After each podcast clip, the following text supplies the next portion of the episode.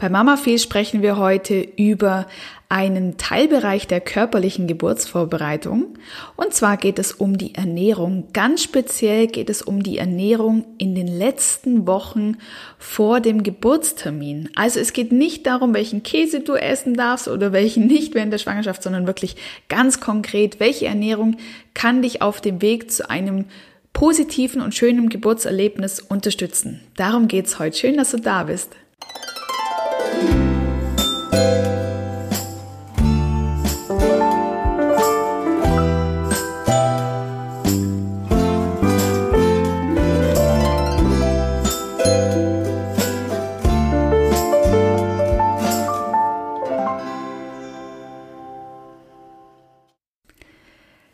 Ja, mein Name ist Stefanie Waller und ich bereite Frauen und Paare positiv auf ihre Geburt vor.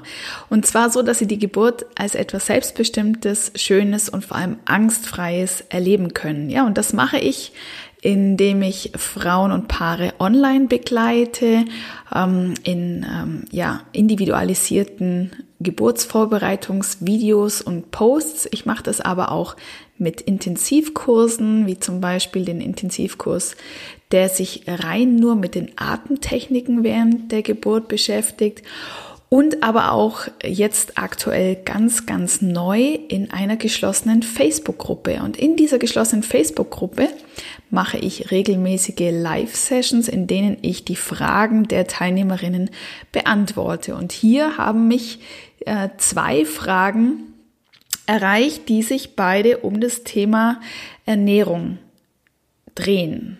Ganz konkret geht es hierbei um die Frage, was ich davon halte oder zu sagen habe zum Thema Datteln essen zum Ende der Schwangerschaft hin.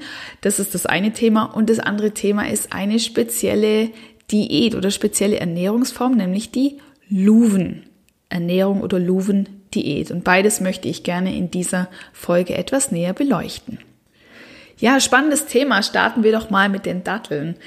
Das kann tatsächlich ein gut gemeinter Rat einer Hebamme sein oder auch in deinem Geburtsvorbereitungskurs ein Hinweis oder Tipp sein für dich, dass du in den letzten Wochen vor dem ET, vor dem errechneten Geburtstermin anfangen solltest, regelmäßig Datteln zu essen. Ähm, welche Wirkung wird denn diesen Datteln auf die Geburt nachgesagt? Vielleicht starten wir erstmal mit dem. Also, es soll möglicherweise folgende Vorteile für die Geburt geben. Zum einen eine intakte Fruchtblase bei der Geburt. Zum zweiten und zum dritten, und das ist sicherlich das, was auch noch äh, spannender klingt für jede Frau, die Mama wird, es soll zu einer verkürzten ähm, Eröffnungsphase kommen, also eine verkürzte Latenzphase. Das ist die Phase, in der dann die Wellen regelmäßig werden und auch spürbar werden. Und zwar ähm, sind es die Wellen, die dazu führen, dass der Muttermund sich peu à peu öffnet. Diese Zeit soll also verkürzt werden. Das heißt im Umkehrschluss nichts anderes, als dass sich der Muttermund schneller öffnet und du mit, somit schneller auch in die eigentliche Geburtsphase oder Austreibungsphase kommst. Das bedeutet natürlich auch, wenn diese diese äh, Öffnungsphase kürzer ist, dass du ja schlussendlich nicht so schnell müde wirst, dass du mehr Energie hast und ähm, die Energie, die brauchst du dann wirklich auch nochmal für die letzte entscheidende Phase, für die Geburts- und Austreibungsphase, wo es ja auch darum geht, auch körperlich noch aktiver zu werden, mitzuschieben, unter Umständen auch auf Anforderungen oder nicht Anforderungen, sondern Aufforderungen der Hebamme zu pressen. Ah, also von dem her ist es natürlich wünschenswert, wenn die Eröffnungsphase verkürzt ist. Das wird diesen Datteln als Wirkung nachgesagt. Ebenso tatsächlich auch die eigentliche Geburtsphase soll eine kürzere sein. Also die eigentliche Geburt quasi äh, die Phase von dem Moment an, wenn dann der Muttermund komplett geöffnet ist, wenn dann das Kind in den Geburtskanal rutscht, bis zur eigentlichen Geburt. Also das soll alles verkürzt werden. Auch verkürzt oder schneller gehen soll dadurch die Nachgeburt, sprich die, das, die, die, ja, dass die Nachgeburt geboren wird, das soll schneller funktionieren und auch, dass sie kompletter geboren wird, beziehungsweise dass die Gefahr, dass sie inkomplett geboren wird, dadurch minimiert wird. Und ganz allgemein wird den Datteln nachgesagt, dass durch, dieses, äh, durch diesen regelmäßigen Konsum vorab weniger häufig wehenfördernde Hormone äh, gegeben werden müssen. Wehenfördernde Hormone, zum Beispiel das Oxytocin oder auch die Prostaglandine, auf die werden wir gleich noch mal in einer anderen Zusammensetzung kommen. Ähm, die werden also weniger häufig gegeben werden müssen. Also das bedeutet im Grunde genommen eine insgesamt schnellere Geburt und noch dazu weniger Eingriffe eben durch die Hormongabe zur Wehenförderung von außen. Und ähm, klingt doch gar nicht so schlecht. Jetzt ist vielleicht die Frage, oder du stellst dir die Frage, ja, gibt es denn da wissenschaftliche Belege dafür oder sind das reine Beobachtungen? Ich bin jetzt ähm, ein Fan von einer Kombination tatsächlich. Also ich finde weder nur wissenschaftliche Belege ausreichend und andererseits auch mm, ja nur Beobachtungen schwierig. Mir ist es immer am liebsten, wenn beides vorliegt, wobei ich grundsätzlich auch ein Typ bin, der auf Beobachtungen steht. Aber hier an der Stelle haben wir tatsächlich beides. Die Beobachtungen durch Hebammen jahrelang äh, bereits ähm, erprobt und geprüft. Und zum Zweiten gibt es tatsächlich zwei Studien, die belegen, dass Datteln in der Schwangerschaft für eine leichtere Geburt sorgen. Ich ähm, nenne nur mal ein paar äh, Zahlen dazu. Wenn es dich näher interessiert, findest du das dann auch im Internet. Also die erste Studie, die ist in Jordanien gemacht worden im Jahr 2011. Und da hat man mit insgesamt 114 schwangeren Frauen herausgefunden, dass 69 Frauen, also gut mehr als die Hälfte, die zur Vorbereitung Datteln gegessen haben, eine deutlich kürzere Latenzphase aufgewiesen haben. Genau, im Vergleich zu den 46 schwangeren Frauen, die keine Datteln gegessen haben. Außerdem hat man auch in dieser Studie herausgefunden, äh, dass ähm, bei Geburtsbeginn noch häufiger eine intakte Fruchtblase vorhanden war und vor allem, dass circa 20 Prozent weniger wehenfördernde Hormone gegeben werden mussten. Und die Studie ist jetzt von 2011, ist schon ein paar Jahre alt. Es gibt noch eine aktuellere aus dem Jahr 2017. Das ist eine Studie aus dem Iran und auch hier werden diese Ergebnisse nochmal bestätigt. Da wurde sogar mit insgesamt 182 Erst, erstgebärenden Frauen ähm, eine Untersuchung gemacht. Und zwar wurde hier ein bisschen abgeändert in der Vorgehensweise. Die Hälfte davon, 91 Frauen, haben täglich ihre Datteln gegessen und die andere Hälfte der Gruppe, die anderen 91 Frauen, äh, haben keine süßen Trockenfrüchte gegessen. Und auch da ist also klar daraus hervorgegangen, dass die Geburt schneller und leichter erfolgt ist mit einer deutlich kürzeren Geburtsphase. Das war jetzt das Spezielle an dieser Studie und eben auch, dass die Nachgeburtsphase schneller vonstatten gegangen ist. Also, beide Studien belegen, dass Wirkung der Datteln gegeben ist. So, und wie sieht es jetzt konkret aus mit den Datteln? Wie viel solltest du wann essen und in welcher Form? Die Empfehlung von, äh, von Hebammen lautet, dass du ab der 36. Schwangerschaftswoche täglich circa sechs Datteln verzehren solltest. Ich ähm, habe mir hier irgendwo aufgeschrieben, wie viel Gramm. Genau, das sind circa 70 bis 76 Gramm Datteln. Also falls du dir da unsicher bist, ob die Datteln, die du findest, groß oder klein genug sind, kannst du dich auch ähm, mit Grammzahlen bedienen. Sechs Datteln sollen circa um die 70 Gramm ausmachen. Diese sechs Datteln täglich zu verzehren ab der 36. Schwangerschaftswoche kann es natürlich auch schon früher beginnen, aber offenbar ist dann auch hier nochmal so die kritische Phase, in der die Wirkung der Datteln offenbar dann auch zu sehen ist. Auf welche Art und Weise du die Datteln zu dir nimmst, das ist ganz dir überlassen. Du kannst ja also als als, als ganze Dattel nehmen. Du kannst sie natürlich auch äh, in den Salat mit hineinschneiden, in den Smoothie mit hineinmixen. Ähm, ja, wenn du Datteln sowieso magst, sie sind ja sehr, sehr süß und siehst es auch ein bisschen als kleine Süßigkeit vor der Geburt und erfreust dich dran, dass dir das gut schmeckt und dass dir das unter Umständen auch gut tut, dann ist das doch, finde ich, eine absolute Win-Win-Situation. Es gibt natürlich wie bei im Grunde genommen allen Geburtsvorbereitungstechniken, also ich spreche ja auch viel über Dammvorbereitung, ich spreche ähm, auch über Wirkung von Himbeerblättertee, über Akupunktur.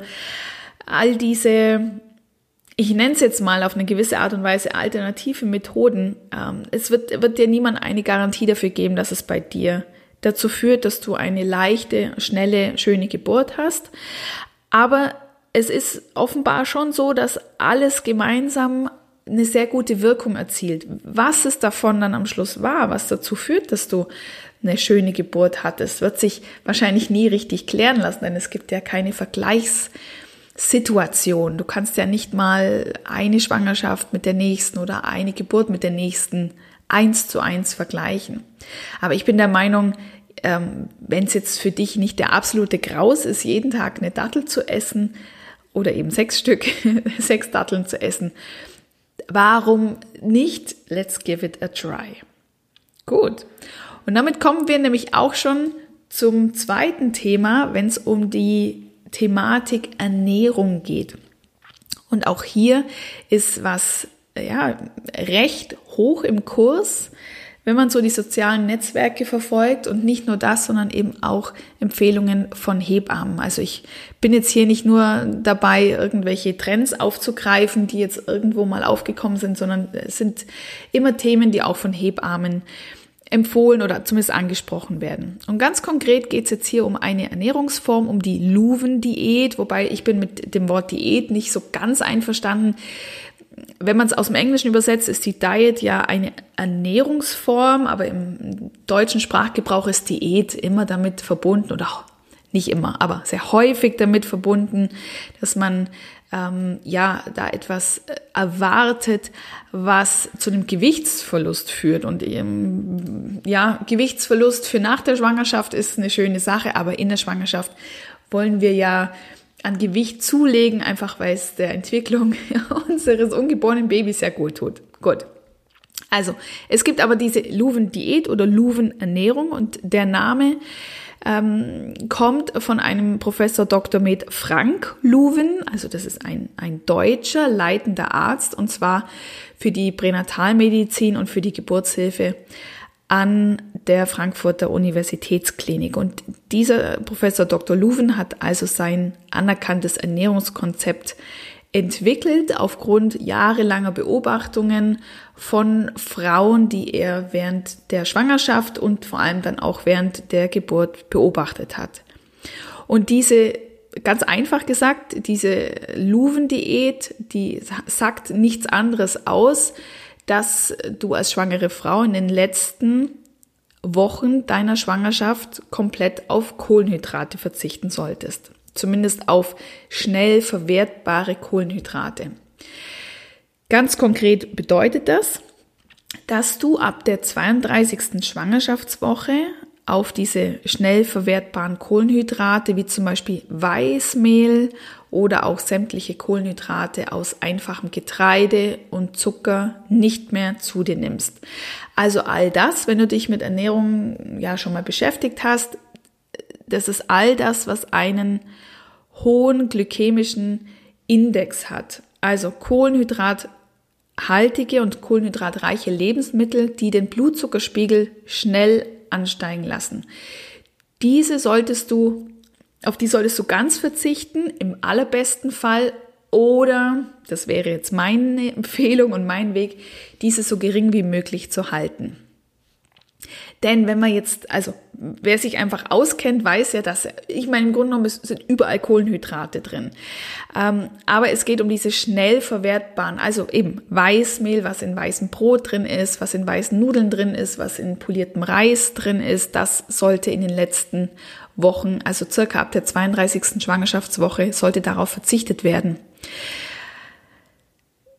Was sollte quasi genau, was ist da noch alles so mit dabei? Das bezieht sich nämlich nicht nur auf Nudeln und Reis, sondern es gibt auch Obst- und Gemüsesorten, die du nicht mehr essen solltest, die schnell verwertbaren Zucker beinhalten. Das sind äh, zum Beispiel äh, Obstsorten wie Bananen, Ananas, Melone, Mango, Weintrauben, äh, aber eben auch Gemüseprodukte wie äh, Kartoffeln, Erbsen, Mais, gekochte Möhren. Dazu gehören natürlich auch Fertiggerichte und Fertiggetreideprodukte, so Dinge wie Pizza, Gnocchi, Croissants, ähm, aber auch ähm, Marmelade, äh, Honig, gezuckerte Milchprodukte, Joghurts, die schon fertig zusammengemischt sind. Aber auch auf die Getränke weitet sich das Ganze aus. Ich weiß, jetzt wird's, also es ist jetzt vielleicht etwas äh, nicht so erfreulich, was ich alles sage. Das sind lauter feine Sachen. Aber auch äh, Verzicht solltest du auch üben auf Säfte, auf Limonaden, auf mh, mm, gesüßte Tees, auf Kaffee mit Zucker. Ähm, das sollte nicht mehr auf dem Speiseplan stehen für die letzten Wochen. Warum? Dazu komme ich natürlich gleich. Wenn du allerdings, das ist mir noch wichtig zu sagen, als Schwangere an Diabetes Typ 1 leidest, dann darfst du diese Diät nicht durchführen oder besprichst es unbedingt mit deinem Arzt. Auch wenn du eine andere Stoffwechselerkrankung hast, dann solltest du eine mögliche Ernährungsumstellung immer zuvor, zuvor mit deinem Arzt besprechen. Jedoch, wenn du eine mm, gut funktionierende Schwangerschaft hast, äh, unkompliziert und keinerlei Vorerkrankungen hast, dann ist es etwas, was du ausprobieren kannst. Warum eigentlich überhaupt? Also wie, wie wirkt denn überhaupt diese Luven-Diät? Bevor wir mal auch noch mal drüber sprechen, was du denn essen darfst, weil es ist nicht auf alles zu verzichten. Also laut Professor Dr. Luven soll diese kohlenhydratarme Ernährung nicht nur Schmerzen bei der Geburt lindern, sondern auch eine Übertragung verhindern. Eine Übertragung, das ist ja eine Überschreitung des Entbindungstermins. Gut. Was ist der Grund dafür, dass diese Luven-Diät offenbar funktioniert? Da sind wir wieder bei den sogenannten Prostaglandinen, die ich vorhin schon bei der Dattelernährung angesprochen habe.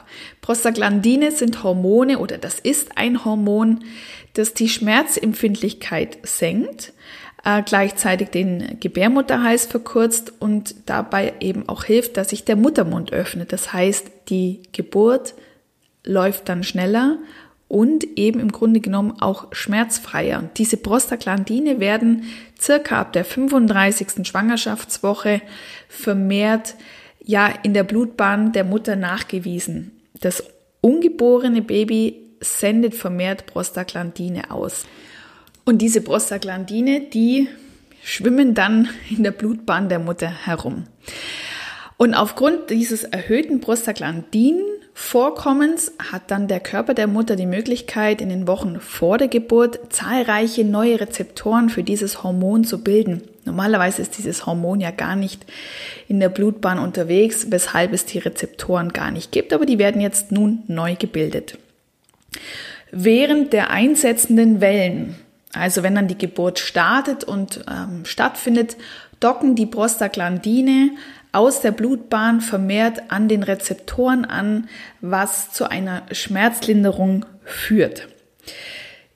Das klingt ja gut. Jetzt ist es allerdings so, wenn du dich in den Wochen vor der Geburt sehr kohlenhydratreich ernährt hast, also sehr viele hm, feine Nudeln gegessen hast, Weißmehlprodukte und Süßigkeiten konsumiert hast, dann steigt dein Insulinspiegel an und Insulin dockt wiederum genau diese Rezeptoren an, die eigentlich für das Prostaglandin bestimmt sind.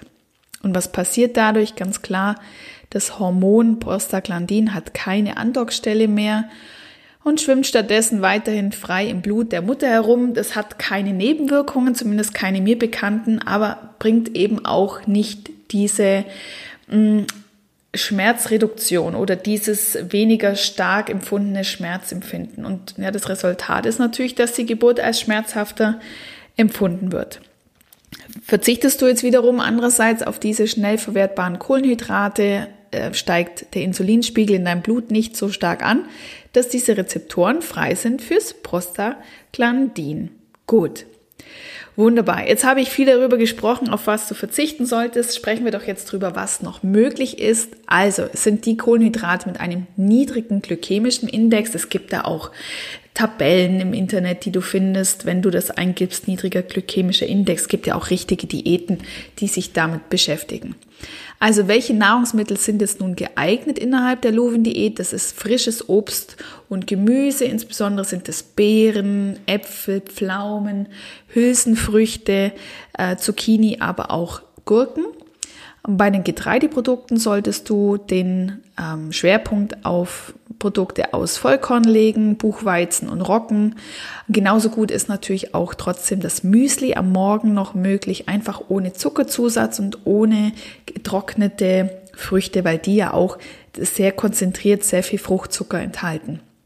Außerdem darfst du natürlich weiterhin Milchprodukte essen, haben eben reine und ungesüßte Milchprodukte, also Naturjoghurt, Quark, Buttermilch, einfach ähm, ja Milchprodukte, die nicht mit Spuren von Früchten und mit Zucker gesüßt sind. Nüsse und Samen gehören auch dazu. Und vielleicht stellst du dir jetzt die Frage, wie denn die Dattelernährung mit der Luvenernährung zusammenpassen können, denn die Datteln enthalten ja auch sehr viel Fruchtzucker auf sehr kleinem Raum. Und da habe ich Gespräche geführt mit äh, zwei befreundeten Hebammen, die mich darüber aufgeklärt haben. Und übrigens auch in einigen Foren im Internet habe ich das gefunden, aber ich gebe natürlich immer gern was auf die Meinung von Personen, die ich tatsächlich auch in echt kenne.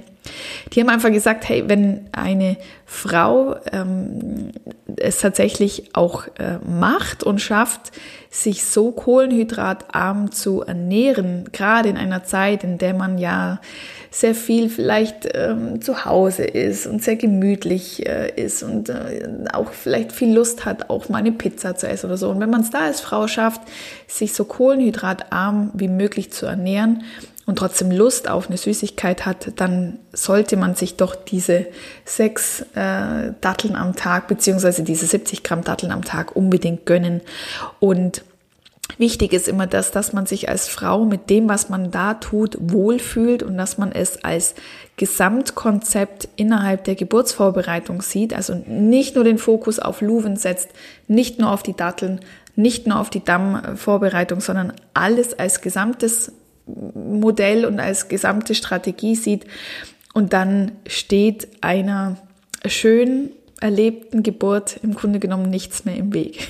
das finde ich doch einen schönen Ansatz. Genau. So, und damit hoffe ich, dass ich dir äh, zu zwei Themen, über die du vielleicht schon mal was gehört hattest, dass ich dir da mehr Input geben konnte oder vielleicht habe ich auch zwei ganz neue Themen für dich aufgemacht. Wichtig ist, dass du für dich deinen Weg findest und ich dir hier Ideen geben kann, wie du den Weg zu deiner als selbstbestimmt und angstfrei und positiv erlebten Geburt ebnen kannst. Ich freue mich, wenn du beim nächsten Mal wieder mit dabei bist. Wünsche dir alles Gute, deine Stefanie.